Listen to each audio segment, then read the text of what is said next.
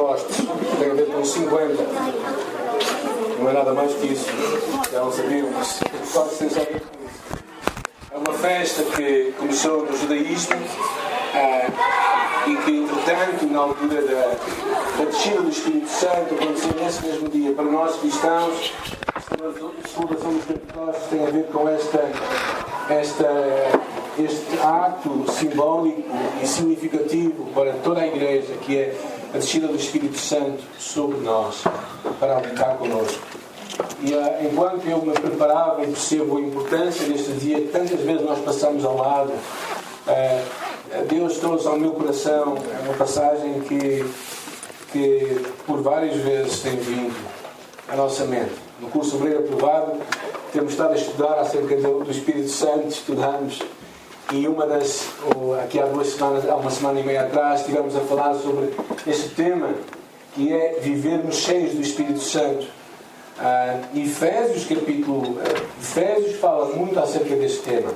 É sobre isso que nós hoje iríamos conversar acerca de como vivermos uma vida ao máximo. Não é esta, não é esta. Será que gravei isso, não? Continua a ver se está alguma coisa diferente. Não devem de vir alguém por lá em cima só mudar. Mas realmente é, o tema é vivermos ao máximo. Vivermos ao máximo o que Deus tem para nós. Efésios fala muito acerca disso. Ah, Efésios capítulo 5, vamos ler a palavra de Deus. Versículo 15 até 21. Efésios 5, 15 a 21. Bem capaz de não ter sido que eu tenha gravado isto não. Mas não? Também? Então eu vou pedir alguém que lá em cima. Sozinhos aqui. Tem aqui no computador.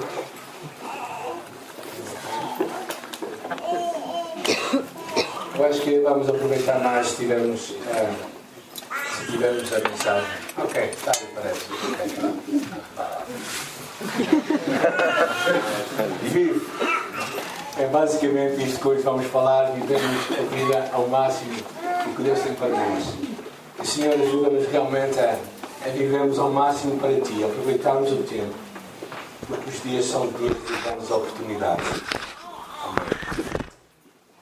Efésios 5 diz, portanto, versículo 15: Vede prudentemente como andais, não como necios, e sim como sábios, remindo o tempo, porque os dias são maus. Por esta razão não vos torneis insensatos, mas procurai compreender qual é a vontade do Senhor. E não vos embriagueis com vinho, no qual há dissolução, mas enchei-vos do Espírito, falando entre vós com salmos, entoando e louvando de coração ao Senhor com hinos e cânticos espirituais, dando sempre graças por tudo a nosso Deus e Pai, em nome do nosso Senhor Jesus Cristo, sujeitando-vos uns aos outros no temor de Cristo. É uma passagem muito interessante porque vem depois de uma altura em que fala acerca de um contraste entre luz e trevas, em que nós somos luz num mundo de trevas. E aqui ele entra num outro tema que tem a ver a ideia de sensatez, de, de sabedoria ou não em nossa vida. Como é que nós fazemos boas ou más escolhas na vida? Há pessoas que pensam que as boas e más escolhas na vida são feitas com base em quanto dinheiro vamos ganhar. Às vezes é a pior escolha. Ou seja, nós precisamos de saber como escolher bem. E esta passagem é repleta deste ensino muito interessante. Há como que aqui um grito verdadeiramente do coração do apóstolo que vem: parem de ser tolos. Parem de ser tolos. Para não dizer outra palavra um bocadinho mais agressiva, ok, irmão? e este é o, que, é o que Paulo está basicamente a dizer: parem de ser tolos, despertem. E há aqui três conselhos que eu queria ver convosco, não é? E o primeiro deles tem a ver com nós aproveitarmos ao máximo cada oportunidade. Talvez vão ter que me ajudar em cima, está bem? Passar. Aproveitem ao máximo cada oportunidade. Ah, e, e, é interessante quando nós lemos em várias versões, eu tive por acaso a estudar em várias versões, estive a ver um livro, que é uma versão mais livre da tradução da Bíblia, Diz assim: Andai não como gente insensata, antes como pessoas espiritualmente esclarecidas. num mundo que é dominado pelas forças do mal. Por isso, devem saber dominar o tempo e dele tirar o melhor partido. Ou seja, aqui é muito interessante esta ideia de, de nós aprendermos a dominar o tempo. O tempo que é um talento, uma dádiva de Deus. Uma dádiva que Deus nos dá e que se desperdiça quando não é usado conforme a intenção de Deus. Alguém disse que há quatro coisas que não voltam para trás: a pedra atirada, a palavra dita, a ocasião perdida e o tempo passado.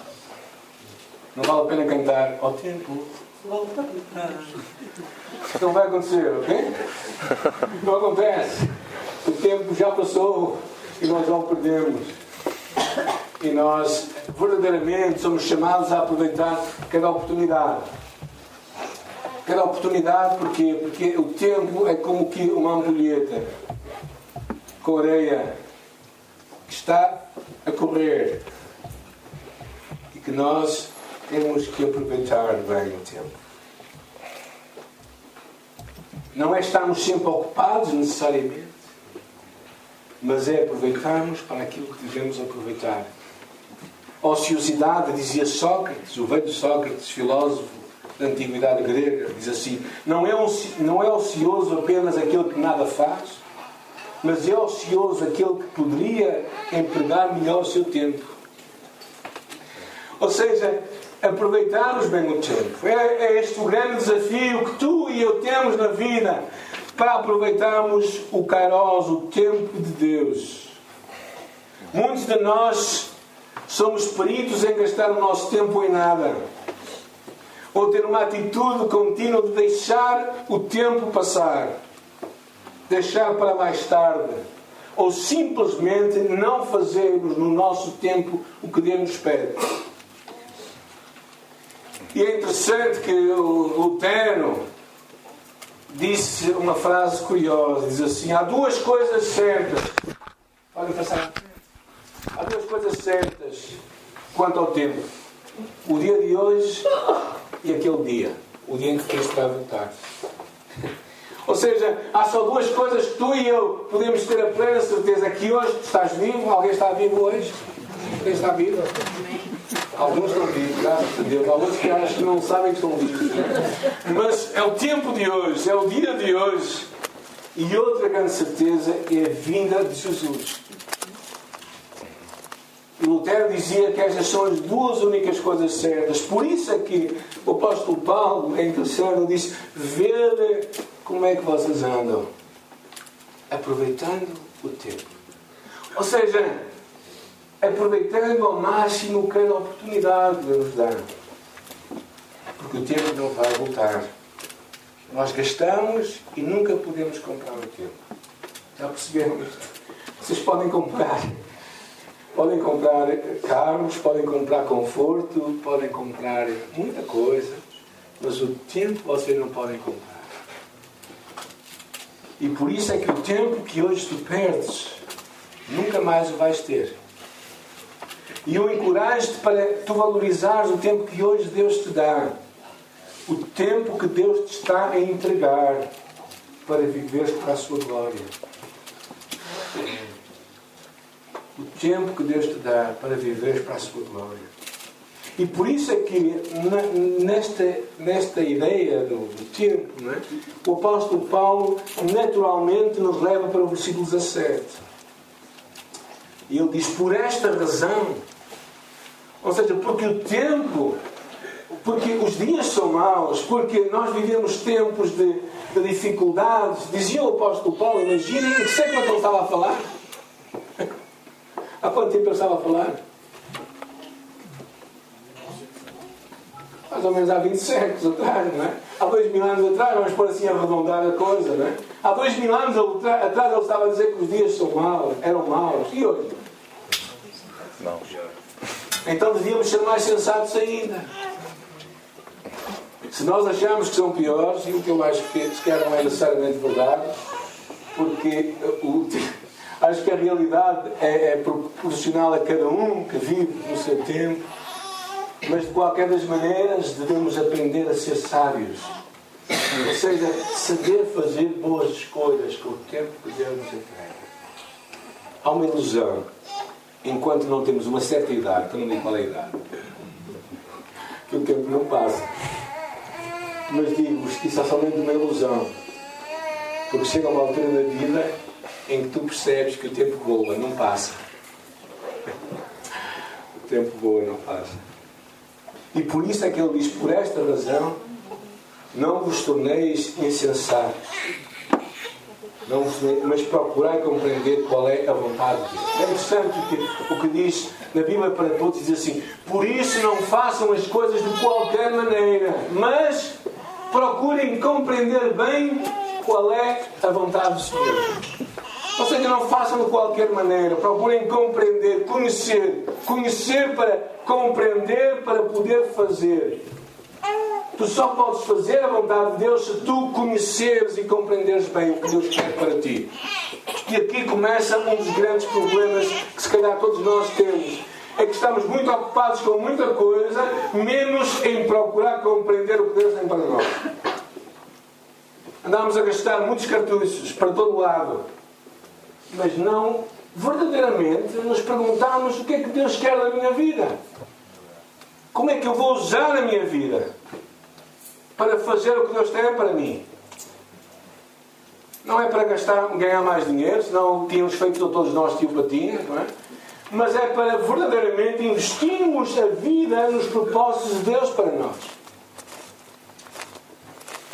Podemos só por isso escuro, não sei, aqui eu podia pôr, mas eu não sei. Chegar para trás, por favor. Há uma, há uma, há uma fábula interessante acerca de três demónios. Agora estão a ficar interessados, é? Três demónios aprendizes que vêm à Terra para terminar a sua aprendizagem. Satanás os envia para a Terra. Isto é, isto é uma, é uma fábula. Sabem que é uma fábula, é uma história verdadeira. Okay? Só para assegurar que está bem compreendido. E eles falavam com Satanás, o maioral dos demónios, sobre os seus planos para tentar arruinar os homens.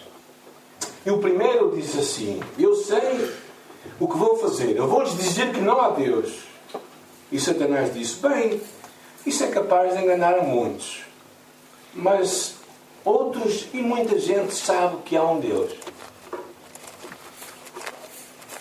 O segundo disse assim: Ah, eu já sei o que vou fazer. Eu vou-lhes dizer que não há inferno. E Satanás respondeu: Bem, se calhar não vais enganar muitos dessa forma. Os homens sabem que há um inferno para o pecado. Alguns até dizem que é aqui nesta terra, não é? E o terceiro diz assim: Eu sei o que vou fazer. Eu vou-lhes dizer que não há pressa. E então ele disse: Satanás, vai e vais arruinar muitos. Porque a maior coisa, a ilusão maior que nós podemos ter na vida é que há tempo de sobra. O dia mais perigoso na vida de um homem é quando ele aprende a palavra amanhã. Que há coisas que nós pensamos que podemos adiar. Mas nenhum homem sabe qual vai ser o dia da manhã. E é por isso que eu acho que esta passagem tem tudo a ver com o Espírito Santo. Tem tudo a ver com a necessidade de eu e tu aproveitarmos e vivermos a vontade de Deus para a nossa vida. Talvez possamos nos perguntar: o que é que Deus quer para a nossa vida? Tiago, podes avançar, por favor? O que é que Deus quer para a tua e para a minha vida? Quais os dons que tu tens e que os podes exercer dentro do teu tempo, da tua capacidade e dos teus recursos? Estás tu a viver para a glória de Deus ou estás simplesmente a queimar cartuchos?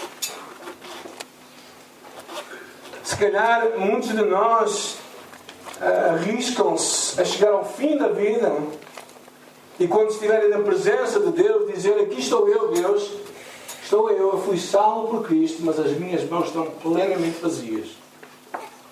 Houve um poema que mudou a minha vida. Há quase há mais de 30 anos atrás.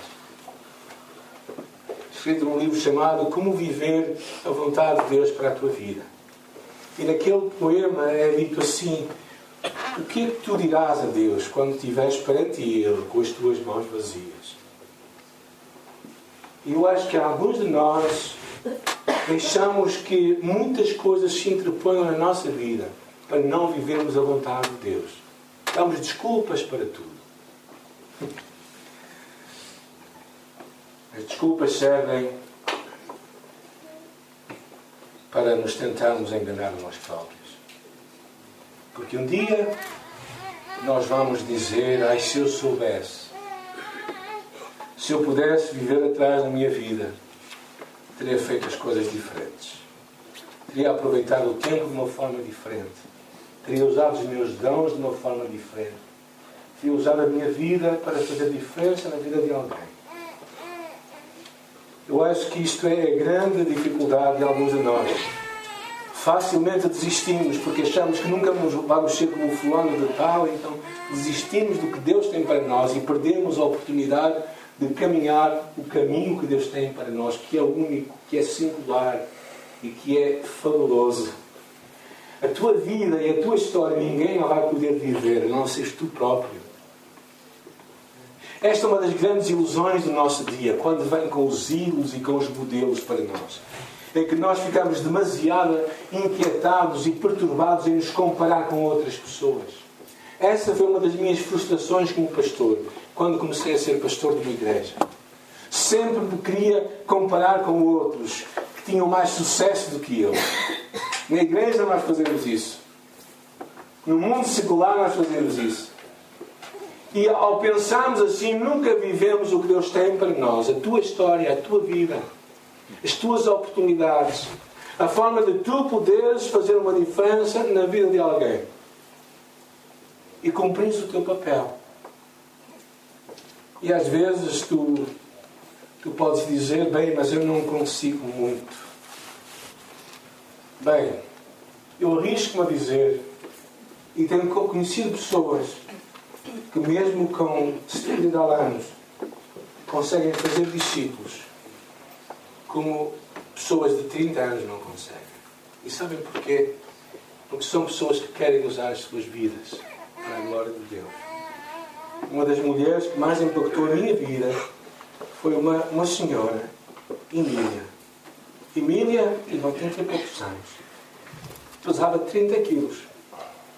O seu tamanho seria possivelmente uma coisa assim. Uma coisa assim, pai, deste tamanho, não mais que isto. Fechada num quarto interior. Havia quatro, havia três quartos. O primeiro que estava junto à janela, um outro interior e um outro interior. Ela estava no mais interior de todos. Emília não sabia ler. Não sabia escrever. Estava num lar. Não tinha família. Ninguém visitava. Mas Emília amava a Deus.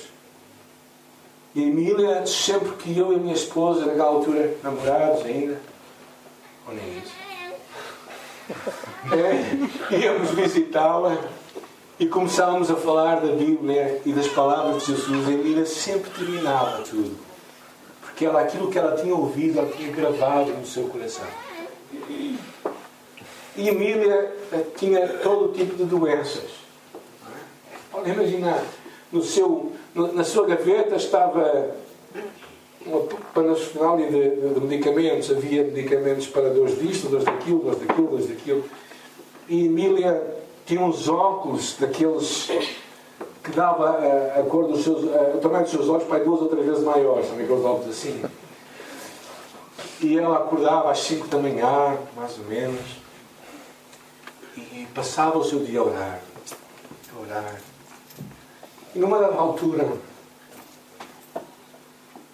em que o meu irmão quis ir como missionário para estudar a Bíblia para a América, para ser missionário, Emília abriu a sua gaveta e pegou em notas de 20 escudos e começou a folheá-las e, e, pegou em cento e tal escudos, 140, acho eu, e entregou ao meu irmão e disse: Isto é para te ajudar na tua viagem.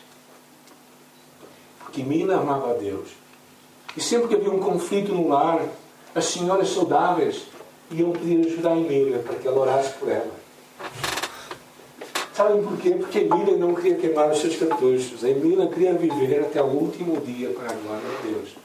E ela não sabia ler nem escrever. não tinha nenhumas capacidades que tu e eu temos. E se calhar é isso que às vezes nos incomoda mais e que nos perturba mais e que nos impede de sermos pessoas melhores, discípulos de Jesus, é que temos capacidades e recursos demais. Pensem naqueles que andam a pé durante semanas para chegar e ouvir o Evangelho. A minha mãe pegava em mim em Aldoar às 8 da noite. Ela, ela começava o trabalho dela às 5 e meia da manhã. E ela vinha desde Aldoar até o Monte dos Burgos a pé, comigo, com os meus irmãos, para ouvirem a palavra de Deus.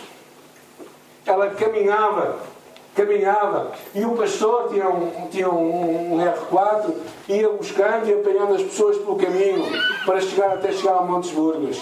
Sabe o que é isso? É amor, é paixão por Deus. Agora nós temos carros, nós temos, nós temos tempo, nós temos comodidades, por isso é que estamos tão mal habituados. Por isso é que às vezes vivemos tão ao lado da vontade de Deus.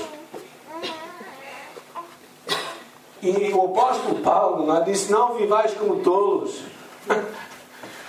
Não sejais tolos, não percais o vosso tempo.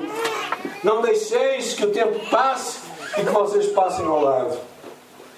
E daí que o mais natural, ele diz: Por esta razão, versículo 17: Não vos torneis insensatos, mas procurai compreender qual é a vontade de Deus para vós. O que é que Deus quer fazer com a tua vida? Não me digas que Deus não quer fazer nada, porque Ele te criou para um propósito. Agora eu digo qual é o propósito para a tua vida, diz eu não sei. Bem, estás a perder alguma coisa. Estás a perder o propósito de Deus para a tua vida, porque nestes dias tu vais olhar para trás e tu vais dizer para ti mesmo: Bem, eu passei os meus anos, mas não sei afinal se fiz bem ou se fiz mal. Versículo 18. Alguém pode ler para nós? Não vos envieis com vinho, que leva devassidão, mas enchei-vos mas cheios do Espírito. É, é muito interessante essa chamada, diz assim, para nós vivermos vidas cheias, repletas do Espírito. Viver do Espírito Santo é viver controlado pelo Espírito. Ou seja, viver em que o Espírito Santo verdadeiramente está em nós. É interessante que nenhum de nós é chamado a, a ter uma ordem para dar habitação ao Espírito Santo, porque o Espírito Santo vem e habita em nós de uma forma permanente. O Espírito Santo verdadeiramente nos batiza na família de Deus assim que nós cremos em Deus. Mas aqui há uma ordem muito clara para tu e eu estarmos cheios do Espírito Santo, vivermos cheios do Espírito Santo. Ah, e é interessante que viver cheio do Espírito Santo, podemos ir para trás, não é? Viver cheio do Espírito Santo é realmente aprendermos a demonstrar este fruto do Espírito. Vivemos uma vida cheia de amor, alegria, paz, longanimidade, benignidade, bondade, fé, mansidão e domínio próprio. E se eu hoje te perguntasse a ti quantas destas nove áreas da tua vida estão top, o que é que tu responderias? Quanto verdadeiramente Deus está a encher a tua vida com este fruto do Espírito? Não é? Quanto é que Deus está a ocupar? É interessante que esta ideia de vivermos cheios do Espírito Santo uh, é muito, diz aqui, um crente não pode obter mais do Espírito Santo porque ele já habita em nós. Mas o Espírito Santo pode obter mais de nós. Isto é, Ele pode exercer completo controle da nossa vida quando nós nos submetemos a Ele. E é isto que eu acho que é a chave de compreendermos o que é vivermos uma vida cheia do Espírito Santo, que é quando é que Deus te enche a ti. Porque o contraste é muito claro. O contraste é com pessoas alcoolizadas. Já algum de nós apegou, uma piela? Não? Não, aqui. Eu sei que houve, ok. Agora, quando nós estamos embriagados, o que nós fazemos, o que nós fazemos, não é? Não, não, não é ele que está a falar. É o vinho, não é? Claro que é a pessoa que fala, não é? Mas é o vinho que motiva, o que é que seja, que motiva a pessoa a agir assim. E basicamente o que aqui está a falar é que uma vida cheia do Espírito Santo é que não é a pessoa que fala, não é a pessoa que faz, mas é o Espírito que está nela que faz aquilo tudo acontecer. Ou seja, o Espírito Santo tem de controlar, tem que obter mais de nós, tem que ter completa controle de nós. E se calhar aqui ficam várias perguntas claras, que está claramente específico nesta passagem, que é quanto é que Deus tem de ti? Quanto é que Deus tem da tua vida? Quanto é que Deus tem da tua audiência? Se calhar, até que ponto é que não estás completamente submisso a Deus? Confiando, esperando, deleitando-se no seu amor e cuidado. Ontem, eu e o pastor fomos visitar uma senhora lá da igreja. Lá de Moimenta da Beira. E quando chegámos à casa dela, né, percebemos claramente uma, uma opressão ali dentro. E, naquela altura eu virei-me para a senhora e disse assim: Bem, Deus a ama plenamente e você pode descansar nisso. A senhora começou a chorar, nunca mais parava. Porque parte do nosso grande problema, teu e meu, é, é não aprendermos a este confiar, esperar e deleitarmos no amor de Deus. Deleitarmos em ter prazer. Acordar de manhã e sentir a minha vida é tão especial para Deus. Eu sou tão importante. Eu sou tão amado por Ele. Eu posso plenamente descansar no seu amor. E não tenho que fazer nada para que Ele me ame mais, porque Ele me ama. Porque eu sou seu filho, sempre, todos os dias. Não há condenação nenhuma para aqueles que estão em Cristo Jesus. Até que ponto é que continuas num ciclo de pecado, confessar, em vistos dos quais tu próprio não tens vitória, mas tu também não estás a entregar pleno controle a Deus. E a tua vida vai passando e, e tu vês e vives vidas de frustrações. Está cheio do Espírito Santo a deixar que Ele controle a nossa vida. A deixar que plenamente Ele tenha pleno controle para que não pecamos ao nosso tempo. E depois, é interessante que o apóstolo Paulo dá três áreas específicas e concretas para nós manifestarmos esta plenitude do Espírito. Curiosamente, não são necessariamente dons espirituais. É interessante que ele diz logo a seguir, porque está sujeito a esta expressão em cheios do Espírito, e depois ele diz como é que nós podemos viver cheios do Espírito. Versículo 19. Primeira coisa. Falando entre vós com salmos, hinos e louvando do coração ao Senhor. Ele começa aqui a mostrar uma área muito interessante, que é, primeiro percebermos que, podemos avançar, Tiago, por favor, que verdadeiramente uma vida plena do Espírito manifesta-se na comunidade e não somente individualmente. Porque o que vem acontecer a seguir tem a ver com vivermos em família. Está a falar no plural. Ninguém vive no plural sozinho, certo? Nem em inglês. Só em português, nem em português, não é? Ou seja, o plural que significa mais de uma pessoa e fala desta vida coletiva que nós temos como igreja. E a primeira coisa que ele diz, podemos avançar, é este cântico. Este cântico que traz palavras que encorajam e que edificam. E o versículo 19 basicamente é isto que ele está a falar. Que a tua palavra, que a minha palavra sejam coisas que vão edificando, construindo. A ideia de falar entre vós com salmos, hinos e cânticos espirituais tem tudo a ver com esta ideia de que nós estamos a promover a edificação, o encorajamento. Não é? Nós somos, não somos daquelas pessoas que estão sempre a queixar-se da vida, a lamentar-se daquilo que não têm e não aproveitarem aquilo que Deus lhes deu. Já perceberam isso, não é? Todas as manhãs eu acordo com dores. De manhã, normalmente, não consigo ter uma vida normal. Realmente, muitas vezes tenho bastantes dificuldades até quando são, quando são sapatos que têm cordão e eu tenho que me sentar de uma forma correta para conseguir apertá-los. Tem aqui uma dor de costas aqui atrás, uma hérnia interior. E às vezes eu tenho, tenho, tenho interesse a queixar, é? mas logo Deus me faz pensar uma coisa que, que Ele me dá o resto do dia para aproveitar. E passado meia hora, uma hora, normalmente, com, com o dia a dia, a coisa volta ao normal e quase que até me esqueço daquelas dores que eu tenho. Às vezes nós somos pessoas que estamos sempre a queixar daquilo que nós não temos. Não é? Dou graças a Deus pelo meu carro, é uma bênção de Deus. Há quatro anos atrás eu tive um acidente e Deus me deu aquele carro. É uma bênção. Com 18 anos, 19 anos, glória a Deus, tem quatro rodas, anda para a frente e para trás. Jorge não estava com dificuldade para trás, mas anda para a frente e para trás. E, e verdadeiramente não tem deixado ficar mal. Há pessoas que começam sempre com os seus sonhos, com modelos que não são necessariamente os melhores modelos. A lamentar-se daquilo que não tem. Aprendermos, aprendermos a, a termos palavras que encorajam é muito importante. Segunda coisa prática que ele fala: ter um coração agradecido. Deem sempre graças a Deus por por tudo. O que é tudo? Definam isto em português. Tudo significa tudo. O que significa que vai haver muitas alturas na vida em que tu tens que aprender, diz assim, 1 Tessalonicenses diz, em tudo dai graças, porque esta é vontade de Deus para todos.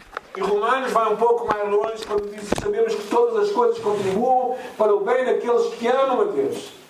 Ou seja, eu não digo necessariamente a Deus, Senhor, muito obrigado, porque eu hoje parti a perna. Não. Isso eu acho que é um bocadinho de todo. Mas o que eu posso dizer é, Senhor, eu, eu dou graças porque eu sei que tu tens um propósito para todas as coisas. Até nisto tu tens um propósito. E sabem que as grandes lições da vida nós aprendemos no meio das grandes dificuldades. Ter um coração sempre agradecido traz um coração alegre. E um coração alegre, diz a palavra em Provérbios, formoseia o rosto. Se querem ser bonitos, como eu, sejam alegres, sejam agradecidos. Aprendam a dar graças a Deus.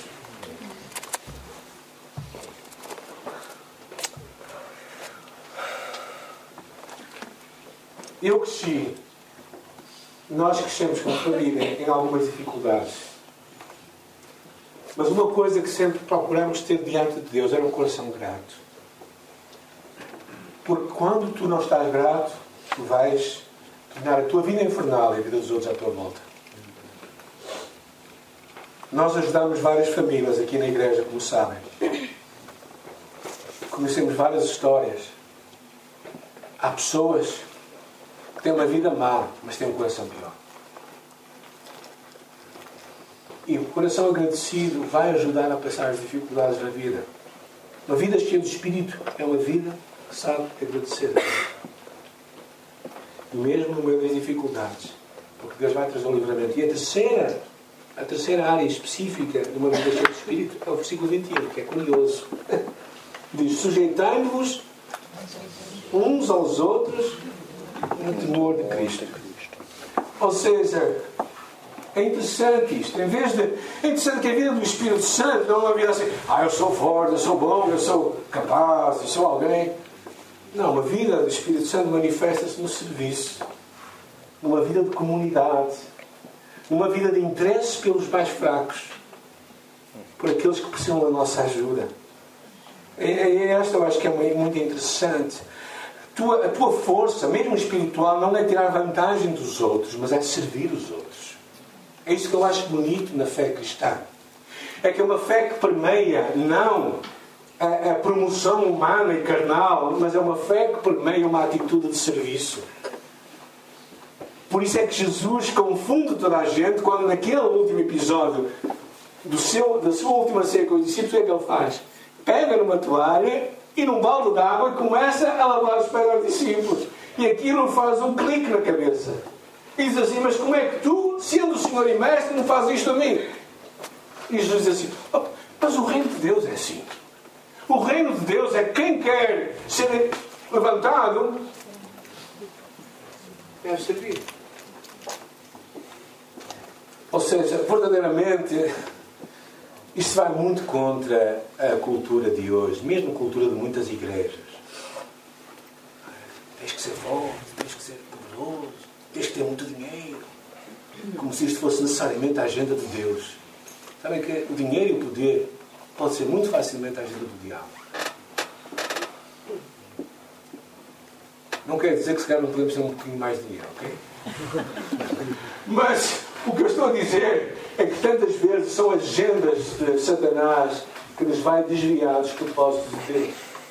E aqui, esta expressão que é interessante de nós servirmos é uma expressão muito interessante, porque a submissão mútua vai afetar os nossos relacionamentos transversais, afetar o nosso relacionamento com Deus e o nosso relacionamento uns com os outros também. Porque ele depois, a partir daqui, começa a falar da família. Sabe porque é que nós precisamos ter uma vida cheia do Espírito Santo? É para conseguirmos manter uma família. Porque só assim é que vamos ter uma vida cheia do Espírito Santo. O Espírito Santo nos vai ajudar de uma forma radical. Não é para nos tornar gente importante, mas para nos tornar gente mais acessível. Por isso, eu te quero encorajar neste dia, neste dia de hoje, dia de Pentecostes, o dia em que nós celebramos a descida do Espírito Santo. Podemos passar último slide. Viveres a tua vida ao máximo. Viveres que aproveitares ao máximo cada oportunidade de Deus. Uma das coisas que falámos há duas semanas atrás é iniciamos a orar por três pessoas que Deus põe na nossa vida. O que nós chamávamos a Operação André, porque André encontrou o seu irmão Simão e o levou até Jesus. Nós podemos orar por três pessoas e levá-los a Jesus. Orar para que Deus possa tocar nas suas vidas, orar para que Deus nos dê uma oportunidade e orar para nós termos coragem e falarmos e não deixarmos que ela passe. E por isso eu te quero encorajar no final, lá fora tem estes cartões, leva contigo. Deixa na tua Bíblia, tu a lês todos os dias, que é importante ler. Se tu vis mais televisão do que ler a Bíblia, deixa no meio da televisão. No ecrã, no meio do ecrã. Uma cor bonita, não é? Foi por isso que tu arranjei esta cor, para se ver bem. Não é uma cor discreta. Isto eu gosto muito dos brasileiros, gostam de cores bonitas. E coloquem lá na televisão, se for preciso, ok? E orar por três pessoas, que Deus nos dê a oportunidade. Viver a vontade de Deus na nossa vida. Dizer, Deus, eu quero fazer a tua vontade. Vivermos cheios do Espírito Santo. Ou melhor, ou melhor, o Espírito Santo toma todo o controle em nós. E se for assim, eu acho que nós vamos entender o que significa Pentecostes. Nós vamos entender o que é que Deus trouxe ao mundo quando enviou o Espírito Santo para mexer a nossa vida. Neste dia de Pentecostes, nada será mais significativo do que nós sermos uma igreja dedicada e impulsionada por Deus para orarmos, para buscarmos a Deus. E nesta manhã, se calhar, tu tens que responder a Deus. Tens que pôr a tua vida em ordem com Deus. Tens que fazer ajustes na tua vida. Tens que parar de te lamentar e passar a agir. Deixa de te lamentar dizendo, ai, não posso, eu não tenho tempo, mais isto e mais isto. Deixa isso. Deus te criou tal qual tu és. Ele não te vai pedir nada que Ele saiba que tu não és capaz de fazer. Já pensaste nisso? Ele não é parvo. Nenhum pai que ama o seu filho diz para ele fazer uma coisa que o, o pai sabe que ele não consegue fazer. Só se o pai for tolo. Nós só pedimos coisas que sabemos que eles conseguem fazer. Se Deus fala ao teu coração esta manhã, o que quer que seja, é porque tu podes fazê-lo. É porque tu podes dar um passo com Deus. Tu podes ir um pouco mais longe. E tu podes deixar Deus tocar a tua vida e mudar a tua vida. Mas é a tua escolha. É a minha escolha. Deus não vai forçar. Mas Ele está à espera que tu ouças a sua voz e que respondas a sua chamada. Eu gostava de ter um tempo de oração e um tempo em que tu podes também sondar o teu coração. Podes mesmo tomar um passo com Deus esta manhã. Arrepender-te do teu mau caminho voltado para Deus e disposto a agir de uma forma diferente.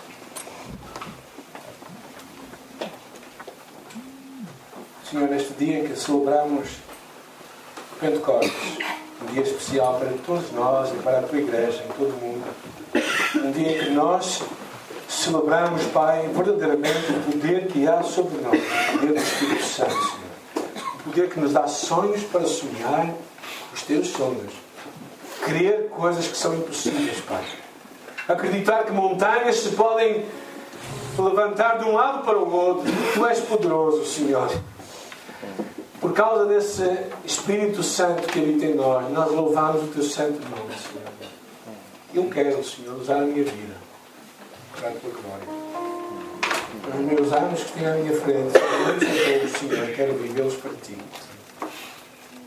E eh, se há coisas que eu estou a reservar para mim e que eu não estou a dar ao teu altar, eu peço perdão, Senhor, nesta manhã. Quero verdadeiramente viver plenamente para ti, para a tua glória. Senhor, esta manhã toca naqueles que estão lá teimosamente a resistir a ti. Ajuda-os a aproveitar o tempo que eles têm, a aproveitar a vida que lhes destes, os recursos que são deles, o dinheiro que lhes confiastes. E ajuda-nos, Senhor, a viver para a tua glória, Senhor. Tu és Deus bendito, Senhor, nesta manhã. Nós realmente só podemos dar glória nesta manhã. Oramos, Deus, que nós saibamos nos voltar para Ti e dizer: Aqui estou eu, Senhor, faça-se a Tua vontade. Oramos gratos, confiantes no Teu amor e perdão, em nome de Jesus.